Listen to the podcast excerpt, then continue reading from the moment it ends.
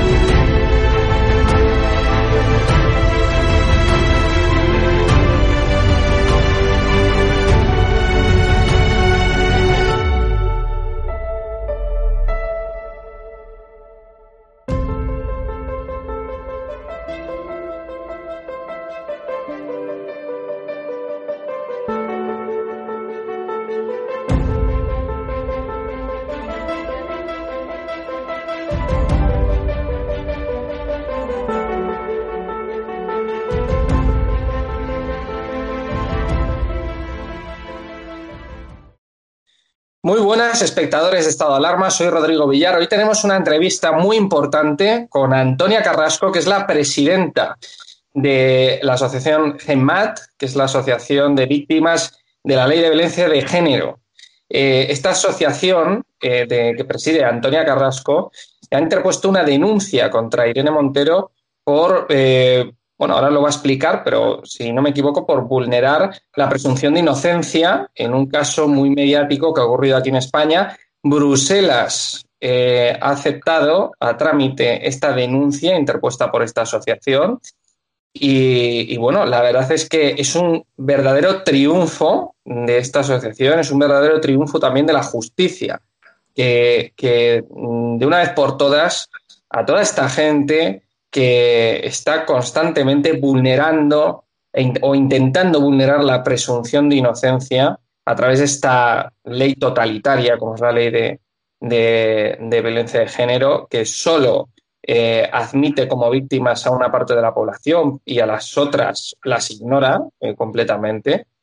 Eh, es un verdadero triunfo, es un verdadero triunfo que esta denuncia haya prosperado en Bruselas y la verdad es que es una derrota, y me alegro mucho, para Irene Montero.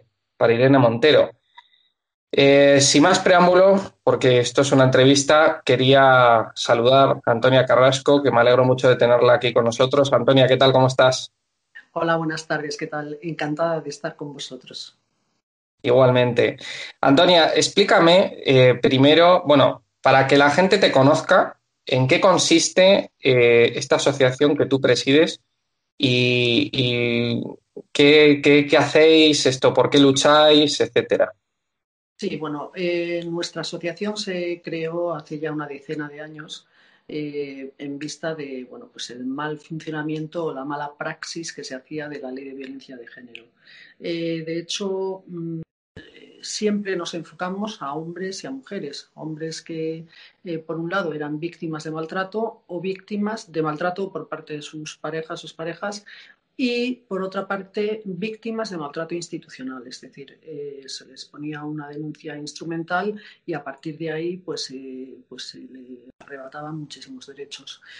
también atendemos y cada vez más a mujeres eh, víctimas de, maltrato dentro de la pareja también, porque bueno, pues eh, ellas se quejan de que ni en los centros de la mujer les dan la atención que necesitan, ni se sienten debidamente pues, asesoradas y acompañadas a la hora de eh, plantear una denuncia por algo tan grave como es una denuncia de violencia de género, de malos tratos, en definitiva. Vosotros, desde la asociación, em, os sentisteis, vamos, eh, mm, de alguna manera que se estaba atacando la presunción de inocencia por unas declaraciones que hizo Irene Montero, creo que sobre el caso de Antonio David con Rocío Carrasco, ¿no? Em, sí, bueno, eh, en definitiva eh, da igual quién sea uno o la otra, porque si hubiera sido en este caso, bueno, pues se vulneró, consideramos que que la ministra de Igualdad eh, vulneró el derecho a la presunción de inocencia de este señor, pero si la ministra de Igualdad hubiera vulnerado el derecho a la presunción de inocencia de Rocío Carrasco, de su, de su exmujer, también hubiéramos planteado una denuncia ante la Comisión Europea. ¿Por qué? Pues porque eh, creemos que ya está bien eh, de, que en este país se pueda decir de todo, se pueda acusar de todo, saltándonos eh, no solamente nuestra normativa, sino también la europea, ¿ah? que está por encima de la nuestra, no lo olvidemos. Y bueno, pues eh, cuando esto ocurrió, se puso en contacto con nosotros la asociación ACA, que de hecho de ellos partió una persona que está en esta asociación, partió la propuesta y eh, nos pusimos en marcha a, redactar, corregir, bueno, pues eh, hacer esta denuncia. Y además eh, nos ocupamos, GENMAT, de difundirla a todas las personas particulares, que ya sabemos que en la Comisión Europea pues, no se suelen atender peticiones de particulares, pero la intención era que en la Comisión Europea, ah, cuando recibieran un aluvión de denuncias, eh, se le hicieran el caso que merece eh, lo ocurrido. ¿eh? y efectivamente nos, bueno, nos han llamado no pocos corresponsales, bastantes corresponsables que están en, la, en, el Parlamento Europeo y diciendo que efectivamente se había admitido a trámite esta denuncia, ya se le ha asignado un número de eh, de registro ¿eh? y que obviamente pues, eh, la, Comisión Europea tiene 12 meses para averiguar qué es lo que ha ocurrido. Nosotros hemos enviado las pruebas que, consideramos necesarias, los tweets, intervenciones en televisión, etcétera, de Irene Montero y mm, obviamente ellos tienen un plazo de 12 meses para investigar qué es lo que ha ocurrido. Se pondrán en contacto con nosotros eh, si eh, consideran que necesitan más información al respecto. ¿eh? Porque, en definitiva, lo que ha hecho la señora ministra es solamente la, la punta del iceberg de lo que está ocurriendo en nuestro país con respecto de la presunción de inocencia. En este caso vamos a hablar eh, exclusivamente de violencia de género, violencia intrafamiliar, ¿de acuerdo? Eh, que es el, mundo que nos ocupa y que ocupa nuestra asociación en definitiva. Antonia, ¿qué le puede pasar a Irene Montero si resulta que prospera la denuncia eh, allí en Bruselas? ¿Qué le podría pasar? Bueno, si prospera la denuncia, la, Comisión Europea eh, primero hace una investigación en profundidad. Eh, si la tienen en consideración, ellos actúan como una especie de fiscalía, por decirlo de alguna manera, y podrían presentar una, denuncia ante el Tribunal eh, de Justicia de la Unión Europea. ¿De acuerdo? Se presenta esa denuncia y obviamente no es eh, esa denuncia no iría contra eh, Irene Montero concretamente, iría contra el Estado español por vulnerar la presunción de inocencia. Dependiendo de la información que nos envíen, pues tendrán en cuenta el acto puntual de la señora ministra, que ya es lo suficientemente grave, porque no olvidemos de que es una ministra, no es eh, la señora que va paseando por la calle. Es una ministra y se presupone que nuestros gobernantes tienen que dar ejemplo y tienen que dar ejemplo de, cumplimiento de las leyes. no solamente hacerlas cumplir, sino cumplirlas ellos también. Y en este caso nosotros consideramos que la señora ministra no ha dado cumplimiento a las leyes. Había una sanción entonces al Estado español. Eh, sí, se sancionaría. ¿Eh? Lo que ocurriría sería que se le sancionaría y se le combinaría a que eh, haga respetar la ley, obviamente, la directiva, eh, concretamente la, la 2016-343, que de hecho, otro motivo de la denuncia que hemos puesto es que esta ley se aprobó en el año 2016. dieron a España un plazo de hasta el 1 de abril de 2018 para que transpusieran para que se produjera la transposición de todo el contenido de esa directiva en nuestra legislación española y en las instrucciones, concretamente en Ministerio de Justicia, Ministerio de Interior, etcétera, y eh, parece ser que no se ha producido. ¿eh? entonces, esa es otra infracción que, está, eh, que ha cometido el Estado español. Eh, las, directivas que se aprueban en la Unión Europea son de obligado cumplimiento por parte de todos los eh, Estados miembros, cosa que pues, parece ser que España no ha hecho. ¿Por qué estáis en contra de esta ley de, de violencia de género, Antonio? En definitiva, no estamos en contra de la ley de violencia de género, estamos en contra, estamos a favor de una ley de violencia intrafamiliar que sería mucho más completa que la ley de violencia de género. De hecho, eh, creemos que la ley de violencia de género está estupendamente bien redactada y que, eh, bajo nuestro punto de vista, debería, salvo el título preliminar en el que habla de que las mujeres sufren violencia por el hecho de ser mujeres y que los hombres las agreden por el hecho de ser eh, hombres y las consideran inferiores y bueno todo este batiburrillo de tintes ideológicos, eh, en esa parte hablar de la violencia que se produce en el ámbito familiar. Eh, porque no solamente existe la violencia de género o la violencia contra las mujeres por el hecho de ser mujeres, en algunos casos, en otros no se produce violencia contra las mujeres por el hecho de ser mujeres. Se produce violencia eh, contra las mujeres porque el marido es un drogadicto y tiene un monazo tremendo y arremete contra ella y la mata o le mete una paliza tremenda, porque es un alcohólico, porque tiene un brote psicótico, porque es mala persona, simplemente, ¿eh? y no tiene por qué ser ni machista, ni dominante, ni nada, simplemente es mala persona, y es mala persona con su mujer y con todo el que se le ponga por delante. Es decir, que eh, estamos acotando muchísimo y yo tengo la total convicción de que es por por cuestiones puramente ideológicas, eh, eh, por, avanzar en la, agenda de género, que se tenía muy bien programadita y todo fenomenal, eh, pero creo que en España sufren violencia hombres, mujeres, ancianos y niños en el ámbito de la familia. Con lo cual creo que tendría que, tendría que existir una ley tan, tan presuntamente buena, que ya digo en la práctica no lo es, tan presuntamente buena, por lo menos en el papel, como la ley de violencia de género, pero extendida a una ley de violencia intrafamiliar, con todos sus artículos. Todas las medidas de protección, eh, todas las medidas de ayuda, todas las medidas de ayuda económica y demás, a todas y cada una de las personas que sufren violencia en el ámbito familiar. ¿Estás a favor también de endurecer las penas? ¿Para qué? el Código Penal, de entrada, ya prevé, eh, ya prevé agravantes, eximentes, atenuantes, eh, prevé de todo.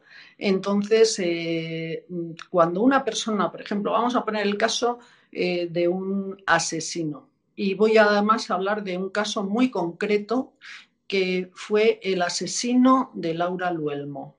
¿De acuerdo? Este asesino que acababa, de salir de prisión. De hecho, eh, curiosamente, en prisión se nos informó de que pasaron, este hombre pasó las, eh, eh, los cursillos para maltratadores, y, muy bien, todo fenomenal, hasta el punto de que lo, lo excarcelaron. ¿Eh? Bueno, pues a este señor, una vez de ser, antes de ser escarcelado, en un medio de comunicación leímos que había pedido que por favor no le, no le excarcelaran porque iba a volver a delinquir. ¿eh? Entonces, ¿de qué sirve? Eh, Cuando una persona es así, no sirve de nada el agravar, el atenuar, el no. Esas personas que matan de esa manera y que no van a dejar de matar, eh, estamos hablando de seres que tienen tintes psicopáticos, eh, violador y asesino.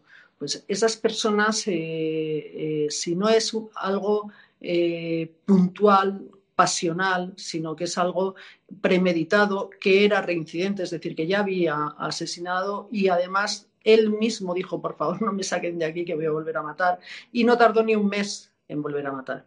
Esas personas tienen que tener una, pena de prisión permanente revisable, porque no hay solución para ellos. ¿eh?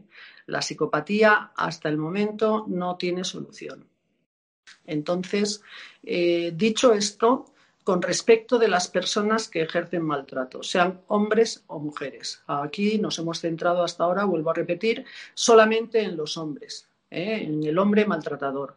Bueno, pues hay, eh, hay personas que maltratan por diferentes motivos, porque lo han visto en su casa y les parece que su manera de comunicarse es a gritos, es dando un guantazo y cosas así. ¿Eso tiene justificación? Por supuestísimo que no. ¿eh? Pero esas personas con una debida eh, eh, terapia pueden llegar a ser personas no maltratadoras. Sí, personas que a lo mejor tengan un tipo de adicción, ¿no? Que sean alcohólicas, como has dicho, por ejemplo, y que su violencia se deba a esa adicción o, o simplemente hacerlo. Eh, ah, estoy hablando de adicciones, pero estoy hablando de personas eh, que no tienen ningún tipo de adicción, pero que su forma de comunicarse es esa porque es lo que han vivido y es lo que les han enseñado. ¿eh? y, no hablo solamente de hombres, hablo de mujeres, que por cierto, en este país se habla solamente de la violencia de hombres hacia mujeres, pero es que cada día tenemos más casos de mujeres maltratadoras, incluso mujeres maltratadoras que nos llaman a la asociación eh, presentándose como víctimas y cuando empezamos, pues como hacemos con todos los casos, porque mire, esto no es una asociación de amigos que, a los que les gustan las ovejas, esto es una asociación muy seria. Entonces, eh, cada vez que nos llaman pedimos la documentación policial, judicial, etcétera, y nos hemos encontrado con casos de mujeres que lo que querían era mejorar la denuncia, pero mejorar la denuncia falsa. Eh, y eso nos parece terriblemente grave. ¿Por qué? Pues porque resulta que esas mujeres son unas esas los casos concretos que nos han llegado a la asociación, eh, pero ya tenemos un, ya tenemos un patrón ¿eh? Eh, al igual que tenemos patrón de maltratadores también, tenemos patrón de mujeres maltratadoras y de madres maltratadoras también. Eh, esas mujeres, cuando su pareja huye de sus garras, ¿eh? de las garras de su maltratadora, eh, lo, que, lo más triste y lo que más nos, eh, más nos está preocupando es que estas mujeres están utilizando de manera espuria, de manera instrumental, la ley de violencia de género para seguir maltratando a sus víctimas, que son sus maridos. Los agotan a nivel económico, ya hay maltrato económico los agotan a nivel psicológico, el acoso judicial es salvaje. ¿eh? Y los agotan a nivel emocional porque eh, hacen todo lo posible para que no vean a sus hijos. ¿eh? Aquí acaba de aprobar la, señora Montero una ley que bajo nuestro punto de vista tiene varias partes que son inconstitucionales. ha aprobado una ley donde se ha modificado la ley de violencia de género, incluyendo la violencia vicaria, eh, y sin embargo, ya sabemos, creo que a estas alturas ya sabemos todos de qué se trata, y sin embargo eh, ha prohibido expresamente que se utilice a nivel judicial, psicológico, etcétera, la alienación parental, que no viene a ser otra cosa que una forma de violencia vicaria. Lo que pasa es que en este caso, quien más ejerce la alienación parental es la mujer. Eh, se nos dan más de un 90% de casos de mujeres alienadoras de sus hijos, que es una forma de maltrato terrible a los niños y al padre. ¿eh? Y sin embargo, un 10% de hombres que practican esta aberración, como es la alienación parental o la violencia vicaria, que la podemos llamar de las dos maneras porque es exactamente lo mismo. Y si no, que se lo digan a Sergio, el padre de Yaisa, de la niña asesinada por su madre. ¿eh? Eh, o que se lo digan a, Beatriz, creo que se llama, la mamá de, de, Anna y de, y um, recuerdo Olivia las otras niñas eh, desaparecidas a manos de su padre. Es exactamente lo mismo y el dolor es exactamente el mismo. Hay una diferencia y ha sido el trato social y político y mediático que se le ha dado a ambos casos. En el caso de niña asesinada por madre se ha ignorado brutalmente. No se han hecho minutos de silencio de inmediato, al igual que se han hecho eh, con el caso de las niñas desaparecidas en Tenerife. ¿eh? Eso es tristísimo y sobre todo, sobre todo, es terriblemente doloroso para la familia terriblemente doloroso.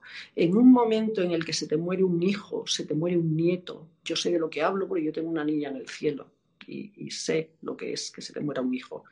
Em, es terrorífico, terrorífico que te ninguneen de esa manera. Es decir, que se le dé una importancia tremenda a, a un caso porque es el padre el que ha hecho desaparecer a esas niñas y sin embargo, el caso de su niñita asesinada por la madre, ¿eh? asfixiada con una bolsa de plástico, cuatro añitos, la tratasen como si fuera un perro que no importaba nada.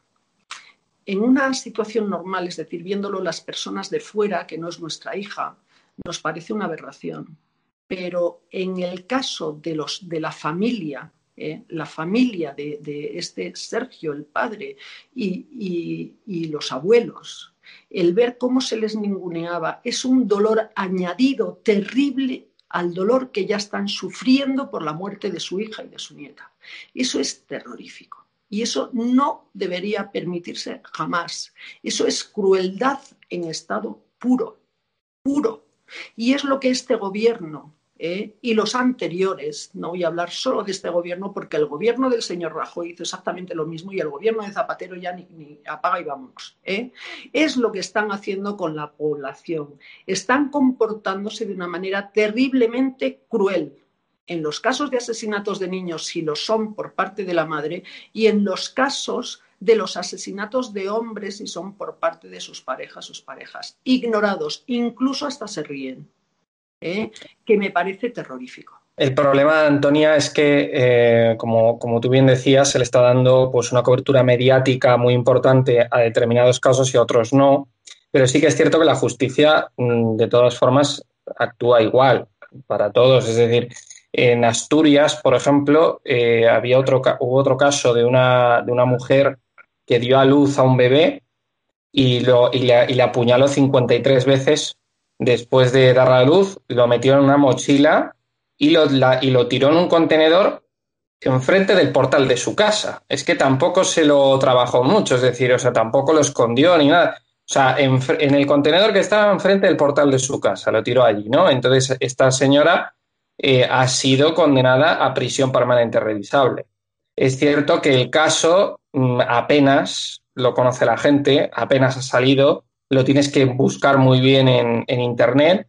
Em, yo lo vi en una noticia que sacó el español, el periódico El Español.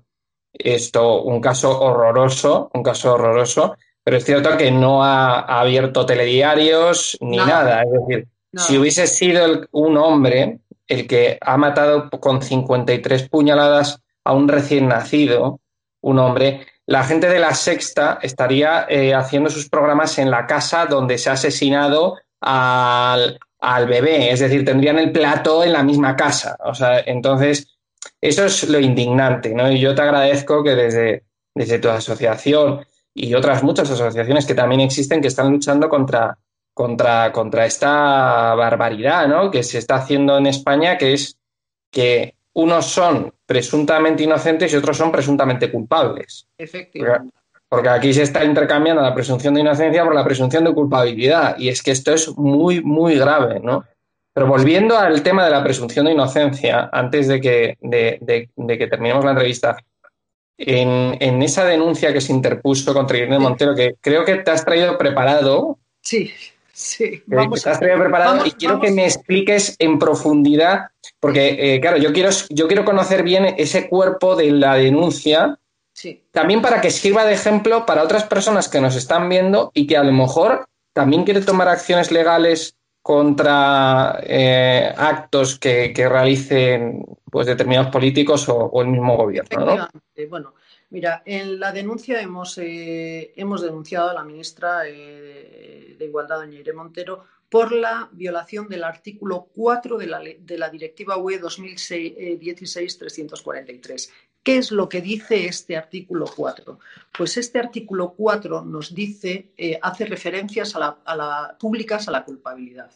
Y dice, es muy rápido, eh, los Estados miembros adoptarán las medidas necesarias para garantizar que, mientras no se haya probado la culpabilidad de un sospechoso o acusado con arreglo a la ley, las declaraciones públicas efectuadas por las autoridades públicas y las resoluciones judiciales que no sean de condena no se refieran a esa persona como culpable. Todo ello sin perjuicio de los actos procesales encaminados a demostrar la culpabilidad del sospechoso o acusado y de las resoluciones preliminares de carácter procesal adoptadas por las autoridades judiciales u otras autoridades competentes y que se basen en indicios o en pruebas de cargo. Bueno, vamos a analizar esto. Resulta que esta señora la señora Montero lo que hace es, en un tuit, en unas declaraciones en el Sálvame, que yo no sé qué pintaba una ministra en el Sálvame, pero bueno, eh, unas declaraciones que, hace ahí esta señora. Antonia, Antonia, es que, Pedro Sánchez también llamó a, Rocío Carrasco. O sea que yo, tampoco sé qué pinta el presidente del gobierno llamando a esta mujer. Pues, es que me parece increíble. Pues eso. Eh, entonces, eh, primero, se vulnera la directiva que acabo, el artículo 4 de la directiva que acabo de, leer y eh, además con, la agravante de que el señor, en este caso, este señor no está ni tan siquiera condenado. Es decir, se le denunció, se archivaron las denuncias y se acabó. Eh, eh, con mayor gravedad eh, que diga que Rocío Carrasco es una víctima de maltrato, cuando implícitamente, porque claro, todos sabemos quién es su pareja, implícitamente está diciendo que él es un maltratador. Por lo tanto, está acusando de manera implícita a la pareja de, o la expareja o el exmarido de la señora Rocío Carrasco en un medio público, en Twitter, en televisión y por todos los lados. Es decir, está abriendo la veda a que aquí todo el mundo pueda acusar a todo el mundo y no pase nada, menos a ellos, ¿eh? A ellos no se les puede acusar. Son eh, la clase privilegiada. Y esto no lo debemos permitir porque esa clase privilegiada cobra de nuestros impuestos.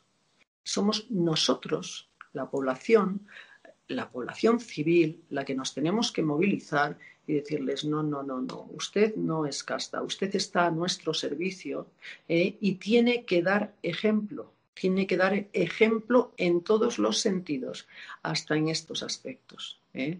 No puede usted cogerse y saltarse la directiva de la Unión Europea 2016-343 eh, porque usted lo considera así.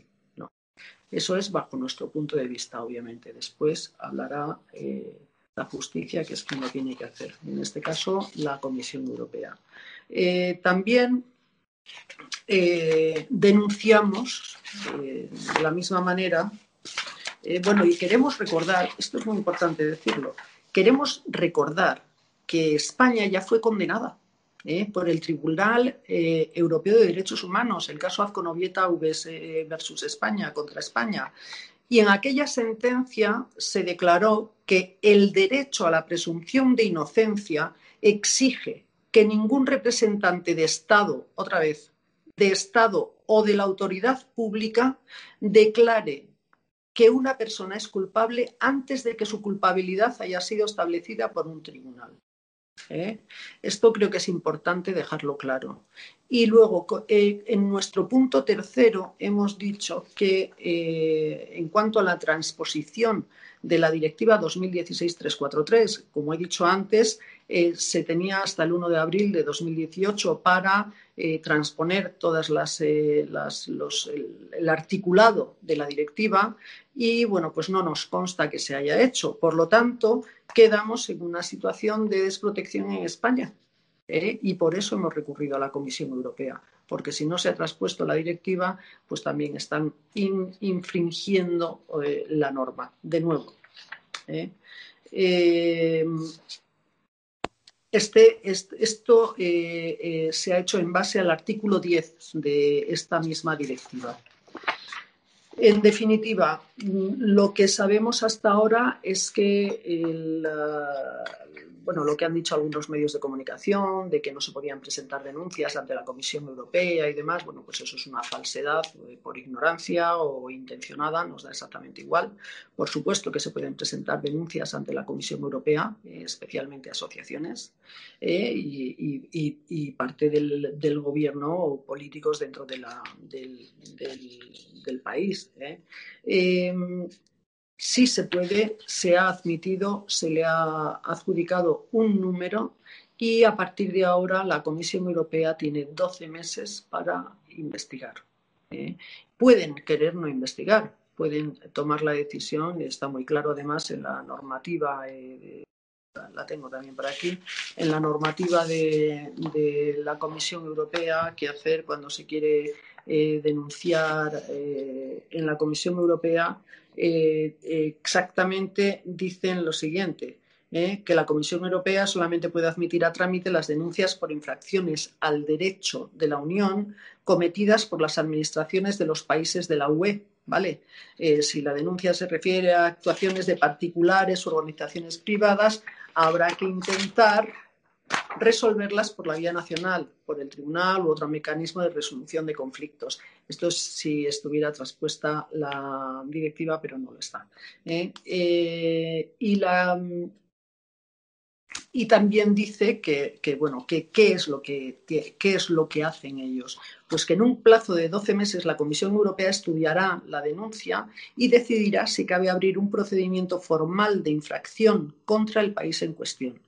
Si el problema es muy complejo o si la Comisión Europea tiene que obtener más información mm, nuestra o de terceros, el plazo puede ser superior a 12 meses. ¿eh? Si es el caso, eh, se nos informará siempre al respecto.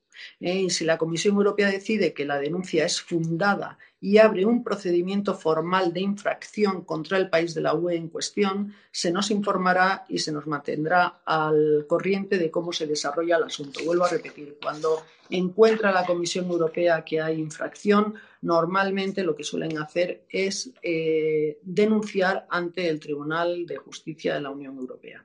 Eh, y ahí ya se dilucidaría qué es lo que pasa con España, qué declaraciones ha hecho esta ministra y qué es lo que le va a pasar. Antonia. No lo vamos a saber. Antonia, una última pregunta que te quiero hacer.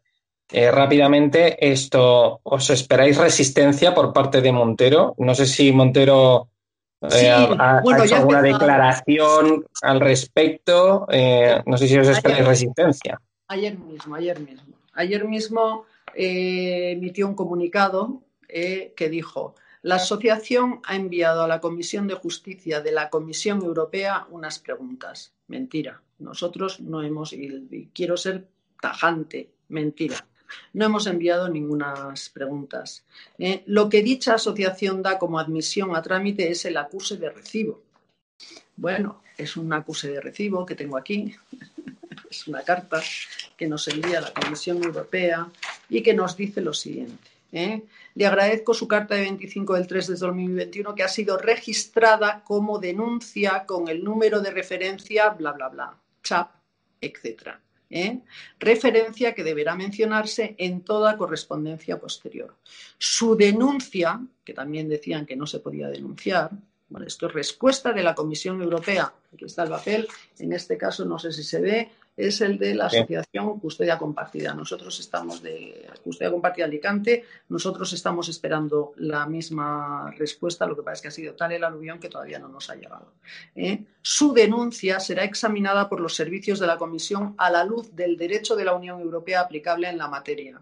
Se le comunicarán los resultados y cualquier medida adoptada en relación con su denuncia. Tarará. Eh, y a través de un, de un email. Eh, eh, sigue dándonos una serie de sugerencias, pero creo que queda bastante claro que lo que hemos presentado no ha sido una serie de preguntas, no han sido eh, como dice aquí el comunicado de prensa, que la asociación ha enviado a la Comisión de Justicia de la Comisión Europea unas preguntas, no de preguntas nada, ha sido una denuncia en toda regla. Y luego que lo que dicha asociación da como admisión a trámite es el acuse de recibo, bueno, pues tampoco, y creo que queda claro con lo que acabo de leer. ¿no? Y también dice que la Comisión Europea no tramita denuncias ni investiga, mucho menos, a cargos públicos y ministros por una carta de una asociación. Así y se han quedado tan anchos. Se han quedado. Pues, sí, bueno, pues por favor, entrad en la Comisión Europea, eh, entrad en la página web de la Comisión Europea. Yo tengo aquí el documento, me he molestado, bueno, ya en su momento cuando presentamos la denuncia, pero me he molestado en imprimirlo esta vez. Eh. Hay un apartado que dice qué hacer si se ha infringido la legislación de la UE y te explican todas eh, las vías por las que se puede ir hasta llegar al de la Comisión Europea. ¿Vale?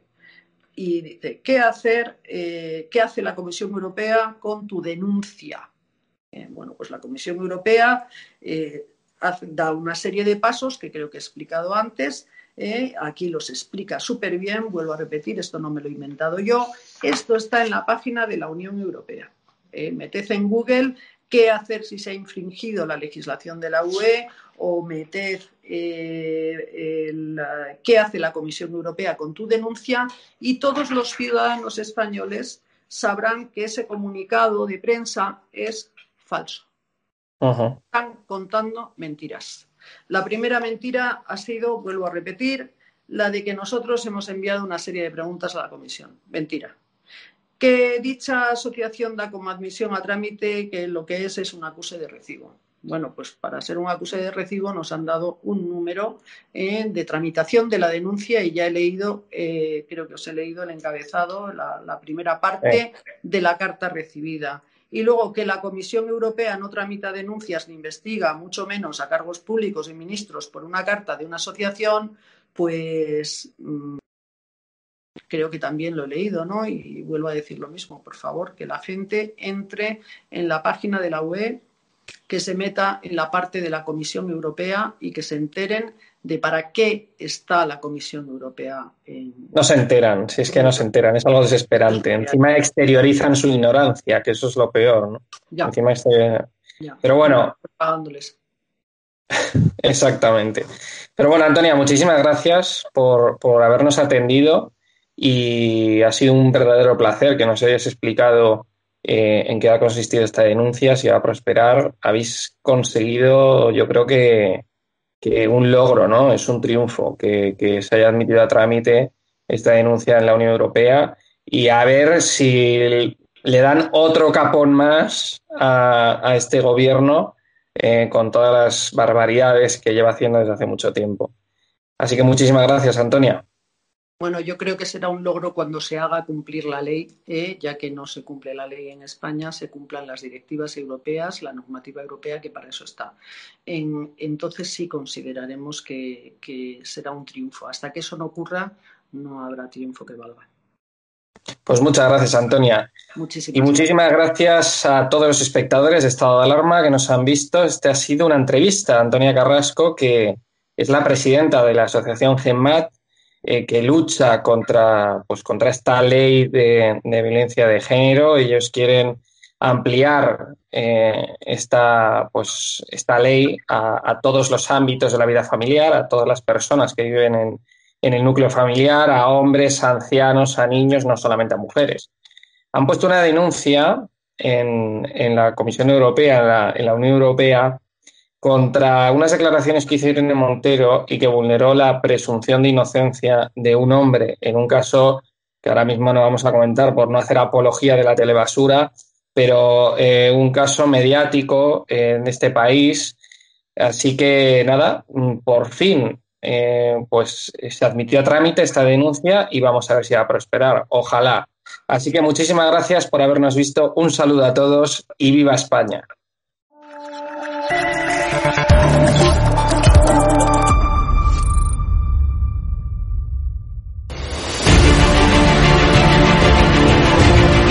Preguntado, usted está siendo investigada por presunta administración desleal. Después es una vergüenza que la extrema derecha. ¿Quién es la extrema derecha? Los que contratan...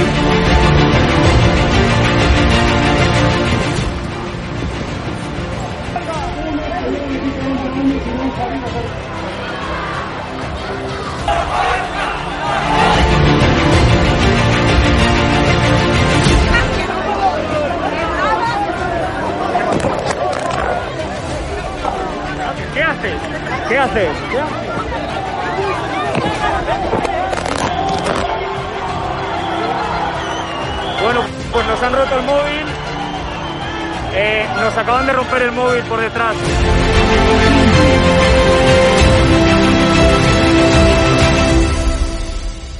edatv.com, ¿vale? Pincháis aquí y ponéis los datos fundamentales. Y ahora, como veis, eh, nos pide que firmemos este contrato de suscripción, lo leéis con calma, por supuesto, y le dais a continuar. Y ahora nos pide que introduzcamos pues una contraseña, y lo doy a continuar. Y ahora me pide que confirmemos el correo electrónico. Eh, habréis confirmado vuestro correo electrónico y os pide, ¿vale? Que elijáis una membresía. Está gratis, mensual, semestral, anual, ¿vale? Pues podéis elegir, por ejemplo, si queréis ayudarnos pues con 9,99 euros al mes y con la tarifa eh, plata, pues le dais a aceptar y suscribirse. Pincháis aquí y como veis, ya os dice aquí, os pone todo claro, a Fact News Consulting, plata, tarifa plata mensual, 9,99 euros, le dais a pagar y os verá ya pues el TPV, ¿no? Ponéis vuestra tarjeta bancaria, ponéis la caducidad, el código de seguridad y ya podéis llegar a pagar dándole a este botón automáticamente.